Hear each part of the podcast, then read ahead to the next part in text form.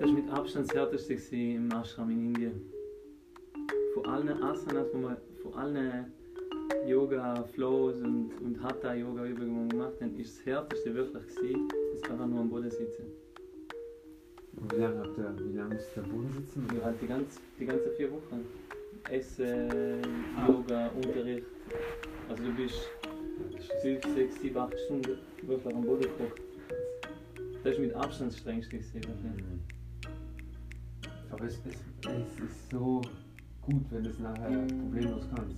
Total. Im Körper, oder? Du kannst überall anhucken. Ja, das ist geil. Du musst nie mehr in Stuhl. Ja, das ist schon mal Das geil. ist echt cool. Energy Podcast, dein Podcast.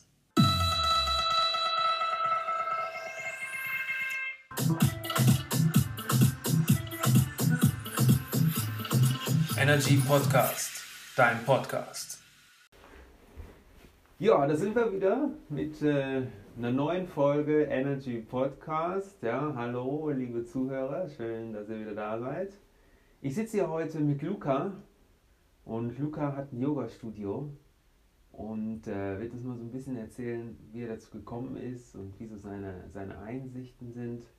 Und ich freue mich schon mega auf das Gespräch, weil ich habe Luca kennengelernt, weil eigentlich für seine Hochzeit, und ich muss sagen, wirklich eine traumhafte Hochzeit, die wir da zusammen gefeiert haben. Aber vielleicht kann er uns gleich auch nochmal erzählen, wie er es für sich empfunden hat. Also, Luca, schön, dass du da bist. Hallo Und- Timo, freut mich hier zu sein. Nice. Hallo Zuh Zuhörer. Ja, freut mich hier die Podcast-Folge aufzuzeichnen, Cool. ein bisschen drüber zu reden, was bei mir so abgegangen ist. Vom Körper in den Geist. Was bedeutet das für dich? Ähm, vom Körper in den Geist, was bedeutet das? Das bedeutet für mich, die Bewegung als Tool zu nehmen, um mit unserem Geist mehr in Kontakt zu kommen. Weil für mich ist es so, es gibt viele Menschen, die ihren Körper lieben, es gibt nur ganz wenige, die ihren Geist lieben, so wie er ist. Mhm. Darum möchten wir den Körper als Tool dazu nehmen, um zu lernen, mit unserem Geist in Frieden zu kommen, mit unseren Gedanken, ein friedvolles, schönes Leben zu führen. Wahnsinn. Kannst du mal vielleicht so ein bisschen erzählen, wie du dazu gekommen bist, zu der ganzen Yoga-Geschichte? Wie war so dein Weg? Genau, also ich war Berufsfußballer erstmal in Deutschland. Äh, Ich habe da drei Jahre lang gelebt und Welche Position? Sechser, also defensives Mittelfeld. Ich war der. Abräumer, Okay. der Pitbull auf dem Feld. Auf jeden Fall ähm, in der Zeit ähm, habe ich mir das Kreuzband gerissen. Das war eine Verletzung dann. Und was dann passiert ist, ist auf einmal merkst du, du bist vom, vom Zentrum, vom Geschehen, bist du einfach abgeschnitten. So, wenn du spielst, wenn du gut spielst, ist alles gut. Wenn du nicht spielst, dann interessiert man sich nicht so für dich. Das war mal eine Erkenntnis, die daraus gefolgt ist aus dem Ganzen. Die zweite und noch viel wichtigere Erkenntnis für mich war, wenn du ähm, das Kreuzband operierst, so wie es normal ist heute, dann schneidest du äh, die Haut auf, also du durchtrennst alle Nervenbahnen, um ans Knie ranzukommen. Ähm, als ich dann nach der Operation da lag, habe ich gemerkt, ja, ich kann mich nicht bewegen, ich kann das Knie nicht ansteuern, also die neuronalen Nerven im Knie, die fehlen. Und was dann bei der Reha passiert ist, äh, ich hatte riesiges Glück, dass der Athletiktrainer, den ich hatte, der war schon, der hat schon weitergeschaut, der war nicht so altmodisch wie die anderen und erstmal gar nichts machen und so. Also haben wir uns gleich bewegt. Während dem Bewegen oder dem Trainieren habe ich gemerkt, dass jeden Tag ich ein bisschen besser laufen kann. Also jeden Tag, ich, für mich war das wie, ein, wie so ein Fühlen, von dem, dass die Nervenbahnen sich langsam und langsam wieder finden. Und in dem Moment, als, das, als ich das wirklich erkannt habe für mich, da war ich dann auch wieder fit. Nach fünf Monaten habe ich wieder gespielt, was eine ziemlich schnelle Zeit ist. Aber nach den fünf Monaten, weil ich so Spaß hatte an dem neuen Nervenbahn finden, neue Bewegungen lernen, war das mir einfach nicht mehr genug, einfach nur Fußball zu spielen. Mhm. Und dann ging das natürlich los, äh, zuerst mal rein auf körperlicher Ebene. Ich wollte einen Handstand lernen, ich wollte einen Rückwärtssalto lernen. Ich wollte meinen Körper erforschen, wie der so funktioniert und wo ich überall hingehen kann. Und nach einer gewissen Zeit war irgendwann so auch die Erkenntnis, äh, wenn es so im Körper funktioniert, dann muss es auch so im Geist funktionieren. Also warte mal schnell, also wenn, wenn was im Körper so funktioniert. Genau, das, das Verbinden von neuen Nervenbahnen. Weißt du, dass du eine neue Bewegung einfach lernen kannst. Sagen wir mal jonglieren. Ja. Du hast noch nie jongliert. ja. Und dann lernst du zu jonglieren und dann sind die Bewegungen erstmal richtig abgehackt. So, du weißt gar nicht, wie du dich bewegen sollst.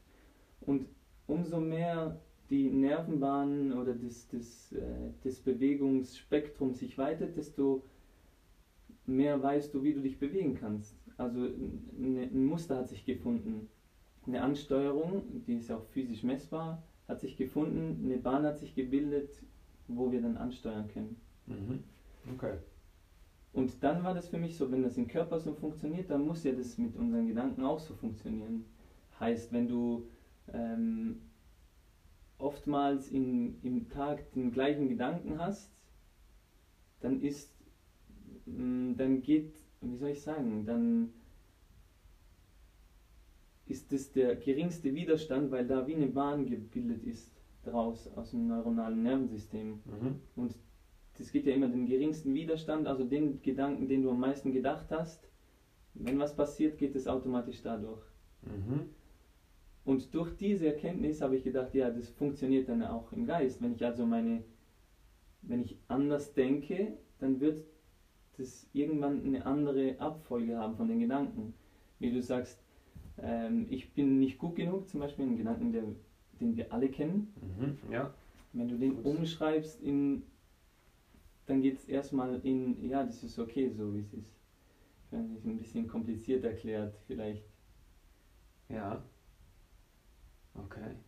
Aber gut, gehen wir dann nochmal zurück. Also du hast Fußball gespielt, dann hast du das Kreuzband gerissen Genau, und ähm, dann hast du äh, bei der Reha eigentlich gemerkt, aha, wie, wie du dein, dein Bein neu erlernen kannst, dann wieder zu bewegen. genau, Und dann hast du gemerkt, hey, das macht mir Spaß, neue Bewegungen zu lernen und dann war der Fußball nicht mehr genug. genau. So, dann wolltest du Rückwärtssalto, Handstand lernen. Mhm. Wie bist du jetzt zum Yoga gekommen? Ja, eben, weil, weil das ja vom Körper zum Geist dann irgendwann wechselte für mich. Mhm. Das, dann war der Körper nicht mehr genug, dann kam der Geist dazu und wenn du Bewegung und Geist verbindest, dann kommst du früher oder später zum Yoga. Ah, Das okay. ist ja Bewegung, Meditation, das findet sich alles in einem. Also war, ja, war schon ein bisschen klar, dass es in die Richtung geht. Also wie, wie ist man wirklich so Schritt für Schritt, oder? Du hast jetzt gerade den Handstand hast du fertig gelernt, Mhm. Backflip hast du auch drauf gehabt. Was kam als nächstes? Also, Was war deine nächste Entscheidung? Äh, Genau, das war ja erstmal äh, alles noch während dem Fußballspielen. Ich war Ja. da noch Berufsfußballer in Deutschland und während dieser Zeit hast du ja viel Zeit als, als Ja. Fußballer. Wo hast du erste FC Freiburg oder was? Nee, bei FC 08 Villingen habe ich gespielt, im Super. Schwarzwald. Aha. Und dann in, bei FC Gießen, ne- in der Nähe von Frankfurt. Mhm. Und ähm, das war dann eben während der Zeit vom Fußballspielen habe ich da meinen Körper erforscht und gelernt und so. Und irgendwann kam dann der Punkt so, ich will nicht mehr Fußball spielen. So jetzt ist mir wirklich genug, ich will nicht mehr Fußball spielen. Und dann war die Entscheidung, ich gehe zurück nach Hause und dann gehe ich erstmal reisen. Dann will ich erstmal die Welt kennenlernen, erstmal neue Kulturen kennenlernen. Und ja, und dann bin ich von Deutschland in eine Weltreise, in eine Asienreise gestartet eigentlich. Mhm. Genau. Asienreise, okay. Ja. Super. Ja, Und dann hast du in Asien hast du ein bisschen im Kloster gegangen, oder? nee, da, da sind wir erstmal einfach nur gereist. Ja. Wir haben da nichts, äh, wir, wir wollten da gar nichts lernen oder so, Mhm. einfach nur reisen. Mhm. Und als wir wieder zurückgekommen sind, dann bin ich, danach bin ich erst äh, ins, ins Ashram gegangen. Ja. Aber irgendwann musst du dir gedacht haben, ich gehe jetzt in Ashram, oder? Genau. Ja. Und dann kamst du zurück von Thailand und dann hast du gedacht, jetzt gehe ich in den Ashram. Nee, das war dann, also du, du fragst, wie es dazu gekommen ist, dass ich Ja. ins Ashram. Ich war in Zürich, weil Nadja da noch in Zürich gewohnt hat. Ja. Und dann ich- ist deine Frau? Ja, genau. Mhm. Wir haben geheiratet mit Timo zusammen. Hey. Eben, ähm, ich bin nach Zürich gegangen zu Nadja und dann haben wir gesagt, ja, wir könnten eigentlich ins Yoga gehen heute. Und dann haben wir da ein Yoga, eine Yoga-Klasse gebucht, sind da hingefahren und nach dem Yoga habe ich gesagt, Nadja, ich muss, ich will das lernen und habe, glaube ich, drei Stunden später die Schule dann gebucht. Also Ah. es war so richtig schnell. Und dann war es klar, okay, ich habe gebucht, zwei, Mon zwei Monate später gehe ich dahin, das zu lernen. Cool. Das war so, das war gar nicht viel Nachdenken, das war einfach so, einfach machen. Hat sich einfach richtig angefühlt. Ja, genau, ja. Wow, super. Ja, Nice. sehr schön. Das ist, ja. doch, das, ist, das ist doch das, was man braucht. Oder? Das ist eigentlich dem Herzen folgen in Action. Ja. Man, redet ja immer viel drüber, Mhm. aber wie das dann im Endeffekt aussieht, eigentlich meiner Meinung nach genau so, oder? Du Mhm. machst irgendwas und spürst einfach, ey, es ruft mich. Mhm. Spirit is calling. Ja? Und eine Stunde später buchst du einfach deinen Flug und ziehst es auch noch durch. Absolut. Und das finde ich schon auch, da gehört auch Mut dazu. Ne? Also, Genau, ja, aber kennst du ja, ka- kannst du ja ein Lied davon schreiben, oder? Ja, aber gut, es ist, also ich finde ich, ich finde ich trotzdem sehr, ja, das darf auch nur mal so ausgesprochen werden. Das finde ich cool. Also das, wenn Leute das machen, es gibt nämlich auch ähm, die Möglichkeit, man sagt, ja, es, es könnte ja auch sein, dass dann Gedanken kommen wie, ja, aber vielleicht nicht jetzt, Mhm. oder? Mhm. Haben wir ja gestern darüber absolut, gesprochen. Ja. Oder vielleicht ja nächstes Mal Mhm. oder wäre eine schöne Idee, muss ich mir nochmal durch den Kopf gehen lassen Ja. und so. Und so lässt man sich ja auch schon mal leicht von solchen Initialzündungen auch abbringen, oder? ja, absolut. Auf jeden Fall habe ich das auch schon oft mitbekommen. Mhm. Deswegen umso schöner, wenn du wirklich sagst, hey, das hat mich wirklich berührt und ich möchte das machen und du gehst einfach. Mhm. Das finde ich. Und die Zweifel kamen dann danach.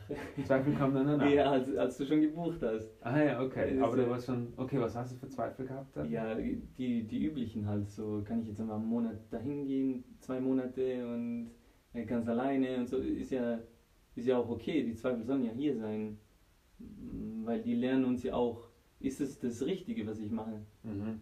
Erst wenn ich zweifle an etwas und mit dem Zweifel sage, okay, das ist das Richtige, ja, dann bin ich erst richtig sicher. In dem, also ist eine gute Sache. Fühlt sich nicht so gut an, ist aber eine gute Sache, glaube ich, Mhm. zu zweifeln auch. Okay. Und, ähm, und dann bist du in dem Ashram angekommen, du warst zwei Monate da.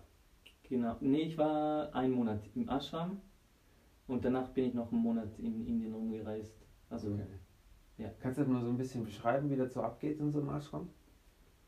Ja, ähm, die, also mit einem Wort, wenn ich das Ashram mit einem Wort beschreiben würde, dann würde ich das mit Einfachheit beschreiben. Da war gar nichts, wirklich. Da war ein Zimmer, ich hatte ein Doppelzimmer, da waren zwei Betten drin, eine Dusche, da gab es keine Deko, keine, gar nichts eigentlich. Da war wirklich nur die Wände und das Bett drin und auch im Essenssaal, da war gar nichts. Wir durften nicht sprechen, so das war alles richtig einfach, so keine Ablenkungen, sondern nur das Tauchen in, in dich selbst hinein. Also ihr durftet den äh, ganzen Tag nicht sprechen. Nee, nur während dem Essen durften wir nicht sprechen. Mhm. Also du sollst das Essen einfach essen, ohne dich abzulenken. Was wir im Westen ja, für uns ist das verkehrte Welt, weil für uns ist ja das ein soziales Ding, zusammen zu essen und zu sprechen, wie der Tag war und so. Mhm. Das war dann erstmal komisch, ja. Wirklich. Und was hat das mit dir gemacht? Also nur diese eine Sache jetzt zum Beispiel, also nicht zu sprechen beim Essen. Ja, das hat absolut mein, mein Essverhalten umgestellt, weil davor war Essen für mich nicht so, wie soll ich sagen, ich war nicht so verbunden zum Essen. Ist ja klar, wie, wie sollst du dich verbunden fühlen zum Essen, wenn du immer sprichst, wenn du isst? Also du richtest ja deine Achtsamkeit nicht auf Essen und in dem Moment wird es ja nicht wichtig für dich. Und da war das erste Mal, dass du dir überlegst, was isst du hier eigentlich? Äh, wie viel Mal kaue ich denn eigentlich? Äh, und so weiter und so fort. Also du baust eine Verbindung zum Essen auf dann. Okay. Und dann hattet ihr, dann hattet ihr, sag ich mal, Yoga-Stunden. Mhm. Und wie viele am Tag oder wie lange geht das? Wir haben rein Asanas haben wir vier bis fünf Stunden am Tag äh, geübt. Also nur die, die Körperasanas. Mhm. Dann kam noch äh, zwei Stunden Philosophie dazu und ich glaube eine Stunde noch Anatomie. Mhm. Also war ein volles Programm. Jeden Wow. Tag, ja. Und die Philosophie, wie sah das aus? Das war dann der Guru da? Oder? Nee, wir hatten verschiedene Lehrer. Wir hatten einen Lehrer für, für das Hatha, für die, wie man hinstehen sollte und das Adjustment. Wir hatten einen Lehrer für den Vinyasa Flow am Morgen früh, das Ashtanga Yoga. Mhm. Wir hatten einen Philosophielehrer und einen, wir, wir nannten ihn Hariji, äh, der einfach da war und mit dem du immer reden konntest und um Hilfe bitten und fragen. Genau. Okay. Und wenn du jetzt so sagen müsstest, was für dich das, ähm, das Schwierigste war in der ganzen Zeit, was würdest du sagen, was war das? In dem einen Monat. Ja, das Schwierigste war auf jeden Fall das einfach nur Sitzen. Einfach nur am Boden im Schneidersitz sitzen. Das, die ganzen fünf Stunden Asanas, die wir täglich praktiziert haben, war eigentlich gar nichts im Vergleich zu dem, dass wir nie einen Stuhl hatten. Wir konnten nie einfach mal mit angewinkelten Beinen irgendwo uns gemütlich hinsetzen, sondern wir mussten immer am Boden im Schneidersitz sitzen. Und das ging irgendwann richtig auf die, auf die Muskeln. Du hast richtig gespürt, wie die Muskeln sich anfangen zu, zu transformieren, damit es überhaupt irgendwann mal gemütlich sein kann. Jetzt bin ich so froh, ist das Ganze passiert. Kann ich überall hinsetzen, mich hinsetzen auf dem Boden. Also eine richtige Transformation, kann man sagen. Absolut, ja. Das, So richtig das, auch auf muskulärer Ebene. ja. Und das spürst du auch, wenn du richtig reinfühlst in den Körper, dann spürst du das, Ja. wie sich das ändert. Und wie lange ist es gegangen? Ein Monat. Schon der ganze. Monat, ja, Auf der ganze Fall. Monat Stress eigentlich, Ja, oder? genau. Und damit es danach, danach ging es dann. Mhm. Und sie haben uns auch gesagt, so nach dem Monat, bewegt euch gar nicht, äh, lasst den Körper in Ruhe, macht keine Asanas, macht gar nichts, lasst das Ganze sich wieder beruhigen und ins System übergehen. Also, ja, genau, ja. Mhm. Für wie lange? Also so für Für ein, zwei Wochen, ein, zwei mal Wochen. gar nichts machen. Und dann bist du dann in den zwei Wochen oder Monat eigentlich, bist du dann rumgereist und hast dann auch erstmal ein bisschen, sag ich mal, hast eine ruhige Kugel geschoben. Ja, auf jeden Fall. Nice. Nach einem Monat Ashram brauchst du eine ruhige Kugel danach, glaube ich. Nee, ich war dann in Dharamshala im Norden von Indien, Mhm. die Heimat von, vom Dalai Lama und viele Tibeter, die da sind. Äh, und da habe ich erstmal einfach die Natur genossen, mich nicht um die Praxis gekümmert, einfach mal wieder, einfach nur sein, das machen, was, was gerade Lust macht, mal wandern gehen, mal was essen gehen, einen Kaffee trinken. Eine ruhige Kugel halt, oder? Mhm. Ja, voll. Genau, Und wenn du jetzt so, ja gut, und dann bist du ja wieder zurückgekommen, oder? genau, ja. Und ähm, so, so retrospektiv, wenn du sagen würdest, okay, was hast du jetzt aus dieser Zeit äh, mitgenommen? Was würdest, du, was würdest du sagen, hat da, was hat sich da für dich verändert vor und nach der Zeit? Im Ashram und in Indien? Ja, Yoga ist ja eigentlich, man sagt, die Wissenschaft vom Bewusstsein. Also Yoga zielt darauf ab, unser Bewusstsein zu steigern in allen Aspekten vom Leben. Darum, als ich zurückgekommen bin, hat sich alles geändert.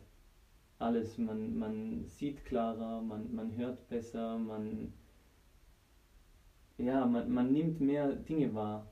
Und das braucht erstmal, das braucht erstmal eine Zeit, um das wieder in den Alltag zu integrieren. Also man ist dann wie so ein bisschen geschockt und ein bisschen aus der Bahn geworfen, bis sich das Ganze dann normalisiert wieder. Also du, du hast effektiv besser gehört. Ja, Also nach dem. auf jeden Fall. Ja. Und auch besser gesehen. Auf jeden Fall, ganz anders. Also so also Vision wirklich, Ja. Auge und Ohren. Ja. Ah, krass. Ja. Und Geschmackssinn, äh, klar, weil eben du bist mit deinem Essen verbunden, du spürst, was du isst, du riechst, du bist die ganze Zeit in an der frischen Luft, an der Natur. Mhm. Du hast kein, kein Parfum, kein Deo, nichts, das dir auf die Nase schlägt. Also die, das Riechen wird wieder richtig natürlich, Mhm. wie es früher mal war. Und das Sehen und das Hören, also alle Sinne einfach. Und wie hast du dich gefühlt? Ja, das, das ist echt witzig, weil am letzten Tag, wo wir die Zeremonie hatten, das Zertifikat bekommen haben, ist, mein, ist Hariji ist zu mir gekommen und hat gesagt, hör zu, äh, wir dein System oder dein Körper und Geist, das braucht jetzt erstmal Zeit, das Ganze sacken zu lassen, dass es äh, in den Körper, in den Geist übergeht. Also schau, dass du nicht so viel ähm, mit Leuten den Speichel teilst, indem dass du von ihren Gläsern trinkst und mit zusammen isst und umarmst und, und so weiter. Und ich dachte da, der macht einen Witz. So. Ich habe dann so wie ein Witz mitgespielt. Auf jeden Fall, als ich dann in Dharamsala war, bevor ich zurückgereist bin, hatte ich richtig Fieber bekommen. Also ich war richtig krank da und musste dann ähm, fiebrig, äh, krank nach Hause reisen für 30 Stunden oder so. Und dann kam ich hier an, weil ja mal, Nadia hat gedacht, sie kennt mich gar nicht mehr. Ich habe ausgeschaut wie ein Häufchen Elend. Mhm. Also mir ging es gar nicht gut, als ich zurückkam. Okay, also du hast am letzten Tag Fieber bekommen. Ja, Ja. genau. Hatte das was mit zu tun mit dem, mit dem Speicheltauschen? Ich glaube schon, ja. Also du hast da von anderen mit anderen Essen geteilt. Genau, Essen geteilt Ah. und getrunken zusammen und Ja, ja. ja, und das, wo ich dachte, er macht einen Spaß, ist dann wirklich eingetroffen. Ja, ja. Genau. Dann bist du krank geworden und dann warst du, und wie lange warst du dann krank? Ich hatte, ich habe wirklich ein, ein, zwei Wochen gebraucht, bis ich wieder, Ja, ja. wieder fit bin, wieder mich einigermaßen gut fühle. Ah, ja. Ja, genau. Und Ja. Nadia ist erstmal erschrocken, weil sie dachte, oh je, Was haben die mit dem gemacht? was haben die mit dem gemacht? Die schnapp ich mir. Da fahr ich hin. Das kann ja nicht sein. Ja, genau. Okay, dann hast du zwei Wochen dann wirklich so auch körperlich dann, wie in dieser Krankheit ist ja auch eine Transformation. nicht? Ja, absolut. Und dann hast du vielleicht in den zwei Wochen, hat sich der Körper dann nochmal ganz zurückgenommen und dann neu aufgebaut. Ja, Ja. Weil die Zellen, also wir ändern uns eigentlich auf zellulä zellulärer Ebene auch. Also da ändert sich ja einmal alles im Körper. Und alle die Gifte, die noch drin sind, die müssen ausgeschieden werden. Mhm. Und dann war für dich aber klar, so ich muss jetzt, ich muss jetzt Yoga unterrichten Ich- oder ich möchte jetzt Yoga unterrichten. Ja, Und wann hast du diesen traumhaften, äh, ich habe ja heute da drin geschlafen, mhm. in diesem äh, traumhaften Yoga Dojo, ja. wann hast du den gefunden? Wann habe ich den gefunden? Ja, erstmal ähm, die Wohnung, die wir haben, die ist ja direkt unterm, äh, unter unserem Dojo, unser, Mhm. unter unserem Schala. Und ich habe erstmal die Wohnung gesehen und weil mein Vater bei dem Typ gearbeitet hat, gearbeitet hat dem das gehört, das Ganze, habe ich ihn gefragt und das war gleich klar, ja, du kannst natürlich da rein. Und als ich hier eingezogen bin, habe ich irgendwann dann das Schala oben gesehen. Also das ist ein alter Torkel, wo die früher Wein drin produziert haben. Das sieht absolut breathtaking aus. Sehr schön. Wirklich sehr schön. Also die, die, äh, die Türgriffe, so welche Türgriffe habe ich noch nie gesehen. Mhm. Das ist alles auch so dickes, altes Holz. Ganz Ja. schön. Ja. Ganz schön. Genau, und als ich da oben war, habe ich das gesehen und da war klar, äh, Yoga unterrichten, der Raum, das passt perfekt, hier wohnen. Und äh, du würdest dann sagen, du hattest Glück, oder? Ja, ja, genau. Fügung. In Anführungszeichen, ja, Ja. genau. Okay. Und wie lange machst du das jetzt schon? Wir, hat, wir hatten unsere Eröffnung am 31. Oktober letztes Jahr. Mhm. Und seit da unterrichten wir jede Woche. Ja, dann bin ich ja fast pünktlich zum Jubiläum hier ja, angekommen. ne? fast, ja. Am Nice. 31. machen wir wieder Tag der offenen Tür oder Ja. Jubiläum, erstes Jahr. Genau. Okay. Nice. Und dein Yoga, was du, was du anbietest, Mhm. was macht das besonders? Ich meine, Yoga gibt es viel, Mhm. Jetzt frage ich, was macht deins besonders? Was für mich der wichtigste Punkt ist, ist der Atem. Ähm, Patanjali, also der Verfasser der Yoga Sutras, hat immer wieder vom sanften Atem gesprochen. Vom so sanften Atem, dass man das selber fast nicht mehr wahrnimmt. Also zu lernen, wenig zu atmen. Das ist so das, der Unterschied, glaube ich, zu den meisten Yoga-Studios, weil Yoga ganz am Anfang einfach nur Atemarbeit war oder Atemkontrolle. Da gab es noch keine Asanas, da gab es noch keine Meditation, keine Konzentration, gar nichts. Da war nur der Atem im Fokus. Heutzutage, wenn du mich fragst, da fehlt der Atem komplett. Mhm. Also wir, wir, nee, man ist immer darauf konzentriert, das Sakralchakra oder das Herzchakra anzusteuern oder zu. Ja, aber das bringt uns nichts, wenn der Atem nicht sich normalisiert. Mhm. Darum zum Beispiel, was man in vielen Yoga-Studios hört, ist tief einatmen, also viel Luft einatmen. Und genau das hat Patanjali nicht gesagt.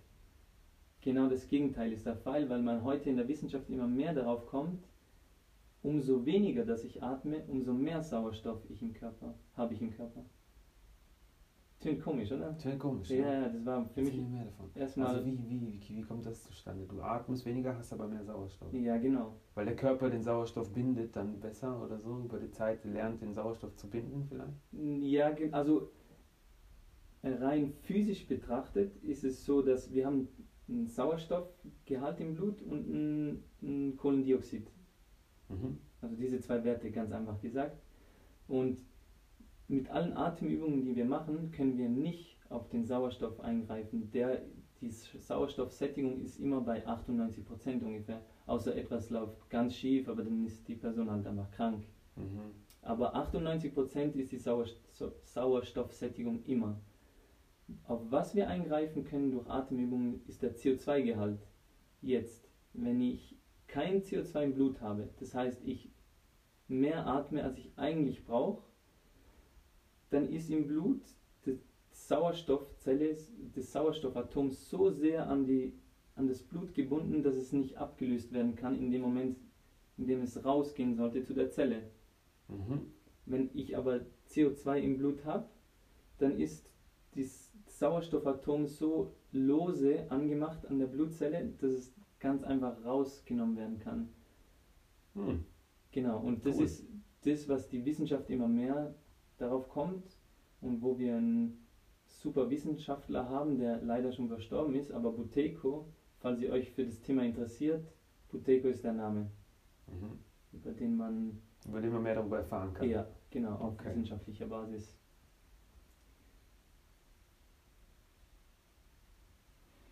Und was würdest du jetzt sagen, wenn jemand, äh, der jetzt so noch eigentlich gar keine Berührungsfläche mit Yoga hat, ja, Mhm. der da äh, vielleicht noch nie dran gedacht hat oder so, oder mal gesehen hat, so, ja, Frauen, Leggings oder auch Männer machen Verrenkungen und denken, denkt sich, was hat das mit mir zu tun, oder? Mhm. Was würdest du sagen, warum, also ist das überhaupt, könnte das jedem helfen Mhm. und was ist der Benefit, würdest du sagen? Na, also ich bin definitiv der Meinung, das könnte jedem helfen. Ich glaube aber nur auch, dass es nicht für jeden etwas ist. Am Anfang habe ich gedacht, jeder muss meditieren, jeder muss Yoga machen, ansonsten geht es nicht. Jetzt mittlerweile denke ich so, nee, man muss nicht unbedingt Yoga machen, man muss nicht unbedingt meditieren, um ein schönes, ein einfaches, angenehmes Leben zu haben. Es ist nur einfach eine der einfachsten und besten Methoden, dahin zu kommen. Also du musst es nicht machen, du kannst es aber nutzen, um leichter zu leben, um deine Gedankengänge mm, zu erleben und so weiter. Was ist der Benefit? Erstmal auf körperlicher Ebene, ja, äh, wir leben in diesem Körper, wir haben gar keine andere Möglichkeit. Und dann lebe ich lieber in einem gesunden Körper, der beweglich ist, als wie im nicht gesunden. Also rein körperlicher betrachtet, geht es dir besser in einem gesunden Körper. Mhm. Ja, aber ich meine, jetzt könnte ja jemand sagen, ja, ich bin sowieso gesund, Genau, mir geht's gut, was soll ich mit Yoga? genau, weil im Geist, dem das auch helfen? ja, weil im, das im Geist ja genau das Gleiche passiert. Wir haben den Geist, den wir haben. Wir haben die Gedanken, die wir haben. Jetzt, wenn es so ist, ja, dann versuche ich, gesunde Gedanken zu denken. Also meinen Geist zu schulen, ganz einfach. Und wenn jetzt jemand zum Beispiel äh, jetzt vielleicht nicht gerade unbedingt Ja, eine Yogastunde, vielleicht ist das zu viel. Mhm. Hast du so einen, so einen Tipp, was jemand, eine ganz kleine Sache, wo jemand vielleicht mal mit anfangen könnte? Mhm. Atme. Kennst du irgendwas? Atme. Ja gut, Atme aber so atmen ruhig, wie du kannst. so ruhig wie du kannst. So, also atme erstens. Nee, die, die, die, wenn du sagst, ja, der erste und einfachste Tipp ist, lerne den ganzen Tag durch die Nase zu atmen. Ah ja. In Indien haben sie zu uns gesagt, durch, die, warte, durch, das, durch den Mund zu atmen ist wie durch die Nase zu essen. Also macht gar keinen Sinn. Wir sind das einzige, auch die geil. einzige Spezies aus diesem Planeten, die durch, die, durch, das, durch den Mund atmet. In der Ruhe. Es Mhm. gibt kein anderes Tier auf dieser Welt, die das macht. Mhm. Wir, wir machen das. Ja, Wegen, und Hunde, ne? Wie? Hunde. Ja, nur Hunde, wir haben ja, wir schwitzen ja, Die um hecheln die, ja. die hecheln ja, um, um, die, um, die, um die Temperatur zu senken. Mhm. Wir haben ja Schweißdrüsen. Ah Wir- ja, ja, und die machen es zum. Ja, genau. gut, ja, gut. Also du würdest sagen, also was man machen kann, wenn man gerade anfangen möchte und mal ähm, das ausprobieren möchte, ein erster Schritt wäre atmen nur durch die Nase. Mhm. Okay.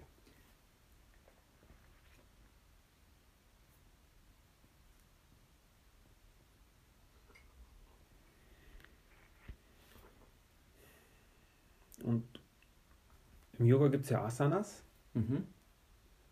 Und hast du da wie so eine, so eine, so eine Lieblingsasana? Hast oder so eine Bewegung? Asana ist eine Bewegung. Mhm. Ne? So, die Mhm. sind irgendwann mal festgelegt worden.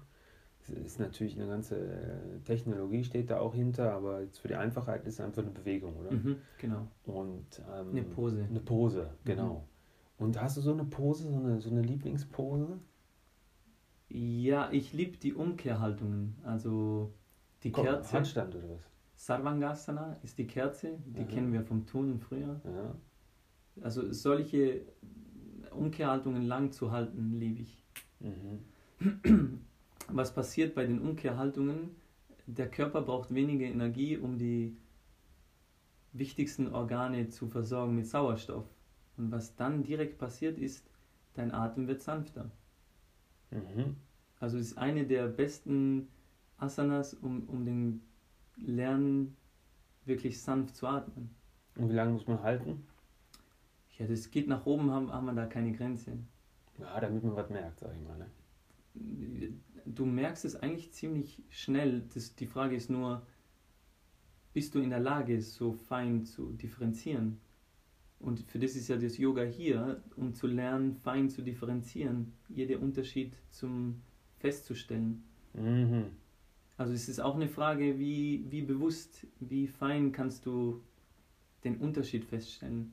Wenn du das gut kannst, den Unterschied feststellen, dann geht es ganz schnell. Dann geht es 20, 30 Sekunden.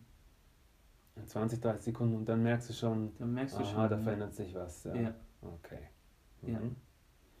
Nice. Man sagt, ich liebe diesen Spruch auch, es geht nicht darum, Feuerwerk zu finden, sondern die ganz kleinen Unterschiede, die ganz subtilen Unterschiede festzustellen. Nicht die großen, riesigen Unterschiede, Feuerwerk, sondern die ganz kleinen Dinge. Feuerwerk kann jeder feststellen, gell? Kann jeder feststellen, ist einfach. Das stimmt. Und was ist der kleinste Unterschied, den du festgestellt hast? Hm, das ist eine gute Frage.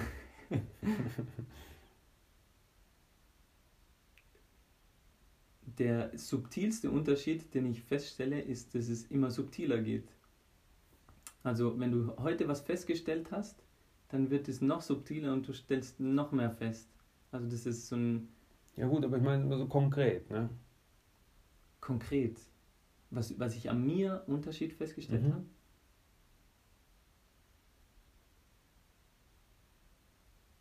Dass ich weniger, weniger Schlaf brauche, aber das ist auch ein Feuerwerk. Das ist ja ein Das großes ist auch Ding. ein Feuerwerk. Ja, genau. Sagen, ja.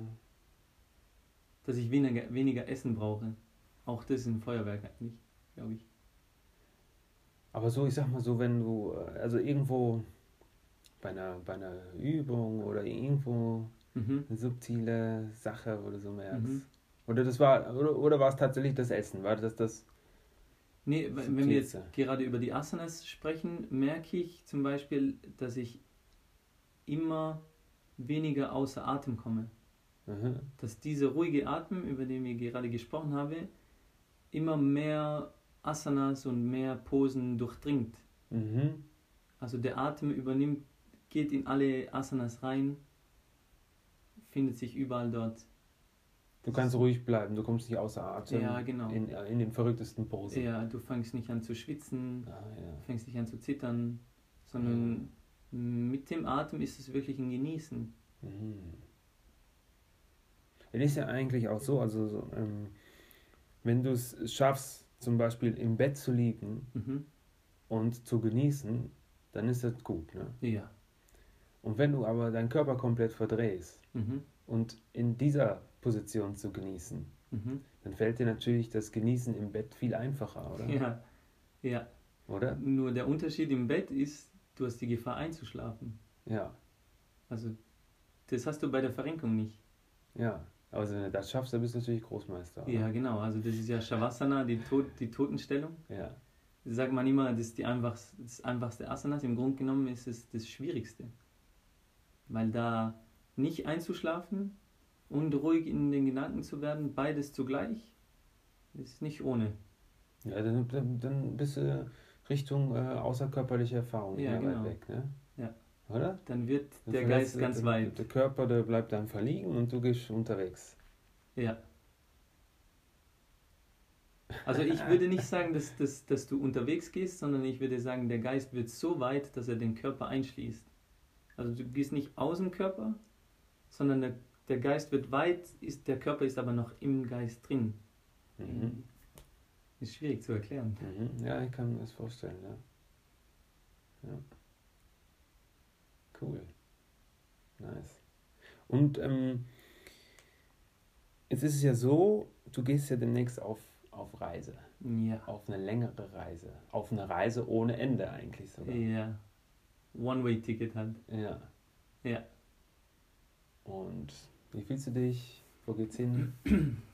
Ähm, wir gehen, wir werden nach Südamerika gehen. Mhm. Äh, wir, werden, wir wollen dort das, ähm, den Kontinent kennenlernen. Mal schauen, was da so abgeht. Mhm. Durch das, dass es noch ähm, zwei Monate weg ist, habe ich, bin ich noch nicht äh, so, habe ich noch keine Nervosität oder denke jetzt zu viel darüber nach. Aber ich freue mich auf jeden Fall drauf. Und was ich und Nadia eigentlich wollen, ist, wir wollen nicht einfach nur reisen, sondern wir wollen auch äh, vielleicht einen Yogakurs besuchen, Vipassana, also ein, ein Schweigeretreat machen für zehn Tage. Wir wollen verschiedene Kurse ausprobieren und ein bisschen was Neues dazulernen auf Mhm. der Reise. Und auf der körperlichen, geistigen und spirituellen Ebene, sag ich mal, was hast du da noch irgendwelche Wünsche, wo du gerne noch erfüllen würdest? Gibt es da noch irgendwas? Wieso zum Beispiel, du wolltest einen, äh, Backflip lernen, oder? Mhm. Und den hast du jetzt gelernt, Mhm. oder? Gibt es da noch auf spiritueller oder körperlicher Ebene irgendwas, was du noch anstrebst? Oder emotionaler Ebene, oder ja. Mm, Wie soll ich sagen? So direkt. Also wir haben gesprochen, Nadja und ich, äh, über, über die Reise dann. Und ähm, das Schönste, was wir besprochen hatten, war, hey, wir müssen nicht nach Südamerika, um was zu erreichen für uns, um noch besser zu werden, noch tiefer ins Yoga zu dringen, noch äh, ein besserer Lehrer zu werden. Wir, wir müssen nicht dahin gehen, weil wir haben alles hier, was wir lernen können. Hier im Alltag, man braucht nicht reisen zu gehen, aber wenn wir wollen, dann gehen wir reisen. Mhm. Ab dem Moment hat sich so die, die Vorstellung gelöst, wir müssen noch irgendeinen Kurs dazu machen, um dann komplett zu sein, oder wir müssen noch ein Vipassana machen, oder wir müssen noch ein Yoga-Teacher-Training machen, um dann noch weiterzukommen. Nee, das machen wir, weil wir Lust drauf haben, weil wir Freude daran haben und nicht aus Mangel noch was dazu zu errei erreichen zu wollen. Darum würde ich sagen, so ein Ziel würde ich nicht sagen. Ich würde sagen, ich strebe schon in eine Richtung. Für mich ist die Richtung zum Beispiel immer authentischer zu leben, was ja ein Prozess ist, was nicht von heute auf morgen geht. Aber so ein Ziel, ein fixes Ziel, nee, das glaube ich nicht. Aber authentischer zu leben ist, ist eigentlich auch schon in meinem Verständnis Genau. ein, ein Ziel. Genau. Im, Im Buddhismus wird es abgetrennt. Es gibt einen Unterschied zwischen dem Ziel und dem Streben. Ja. Das Streben ist einfach so, damit du eine Richtung hast, wohin, wo du hingehst, Ja. aber dann ist auch ein Ziel, ja. Ja, also Ja. Streben, aber gut, Streben finde ich eigentlich auch das schönere Wort. Ist ein schöneres Wort, ja, auf jeden Fall. Weil Ziel ist so, es kommt so aus der alten Welt. Ja, mal, genau. Oder aus dem, ja, du musst die Ziele erreichen, bla Ja. bla bla, und dann kannst du glücklich sein. Nee, Ja, das ist nicht der Fall, sondern du bist glücklich und gleichzeitig strebst du etwas an, oder? mhm. Und in deinem Fall würdest du sagen, es ist die Authentizität, dass die noch tiefer, genau. noch tiefer wird. Äh, Genau, und, Ja. und was ich jetzt wirklich in der letzten Zeit so total erkannt habe, ist authentisch zu leben, ist ja nicht etwas, was ich jetzt habe ich es und fertig, jetzt lebe ich für immer authentisch. Authentisch zu sein ist immer ist ein Prozess, der immer tiefer wird. Mhm. Du lernst noch ein bisschen authentischer zu sein, noch ein bisschen, noch ein bisschen, das hört nie auf. Wenn du nicht mehr darüber nachdenkst, dann hat es aufgehört. Mhm. Aber bis dahin ist es nicht so. Darum, das ist einfach ein Prozess. Ansonsten ist jedes Mal, wenn ich mich unauthentisch fühle, fühle ich mich schlecht, weil jetzt will ich doch authentisch sein und bin es nicht. Aber genau das ist ja die Aufgabe, um noch authentischer zu werden. Noch authentischer und noch. Das ist einfach, dass es ein Prozess ist, das Ganze. Mhm. Mhm. Oder die Beziehung mit Nadia zum Beispiel. Mhm. Die ist nicht, wir haben jetzt geheiratet und jetzt ist fertig, jetzt ist die Beziehung komplett fix. Nee, eine Beziehung einzugehen ist ja immer tiefer zu gehen. Und Mhm. tiefer und tiefer. Jedes Mal, wenn das Leben wieder eine neue Aufgabe bringt mit Problemen, die wir haben, sind die Probleme hier, um uns zu lernen, uns noch mehr fallen zu lassen, uns noch mehr zu öffnen. Das ist ein Prozess. Mhm. Und in dem Prozess den Frieden zu finden, das ist, glaube ich, die große Kunst. Das hört sich da hervorragend an. Ja. Ja. ja, also wir sitzen jetzt gerade hier schon die ganze Zeit im Schneidersitz und ich auch. Sehr gut. Und äh, ja, danke schön. Ich merke jetzt langsam, wie sich, wie sich mein Bein meldet hier gerade rechts Mhm. oben in der, in der Hüfte. Da. Das macht immer das linke ist komplett entspannt. Mhm. Das rechte macht irgendwann immer ein bisschen, ein bisschen Probleme. Aber es wird auch immer besser. Ja, also du sitzt richtig schön hier im Schneidersitz, muss ich sagen. Ohne Kissen, oder? Ja, Ja, ein bisschen. ein bisschen, aber Ja. fast nichts. Aber sehr gut, gerade. Rücken. Ja. Adha Siddhasana. Ich mache ja auch Yoga. Ja. Also vorher konntest du das vergessen. ja, oder? eben, ja. Jetzt ist schon, also das ist ein World of Difference. Ja, oder? genau. Aber das nur so am Rande. Hey Luca, herzlichen Dank. Vielen Dank, Timo. Vielen Dank für das Gespräch, war mega schön. Ja. Und ähm, ja, bis auf bald. ich danke dir, Timo, dass du hier bist. Auf jeden Fall bist du immer wieder eingeladen hier bei uns in der Au. Mega schön bei euch. Connecting Movement, checkt's aus. Wolltest du vielleicht noch sagen, wo man dich findet?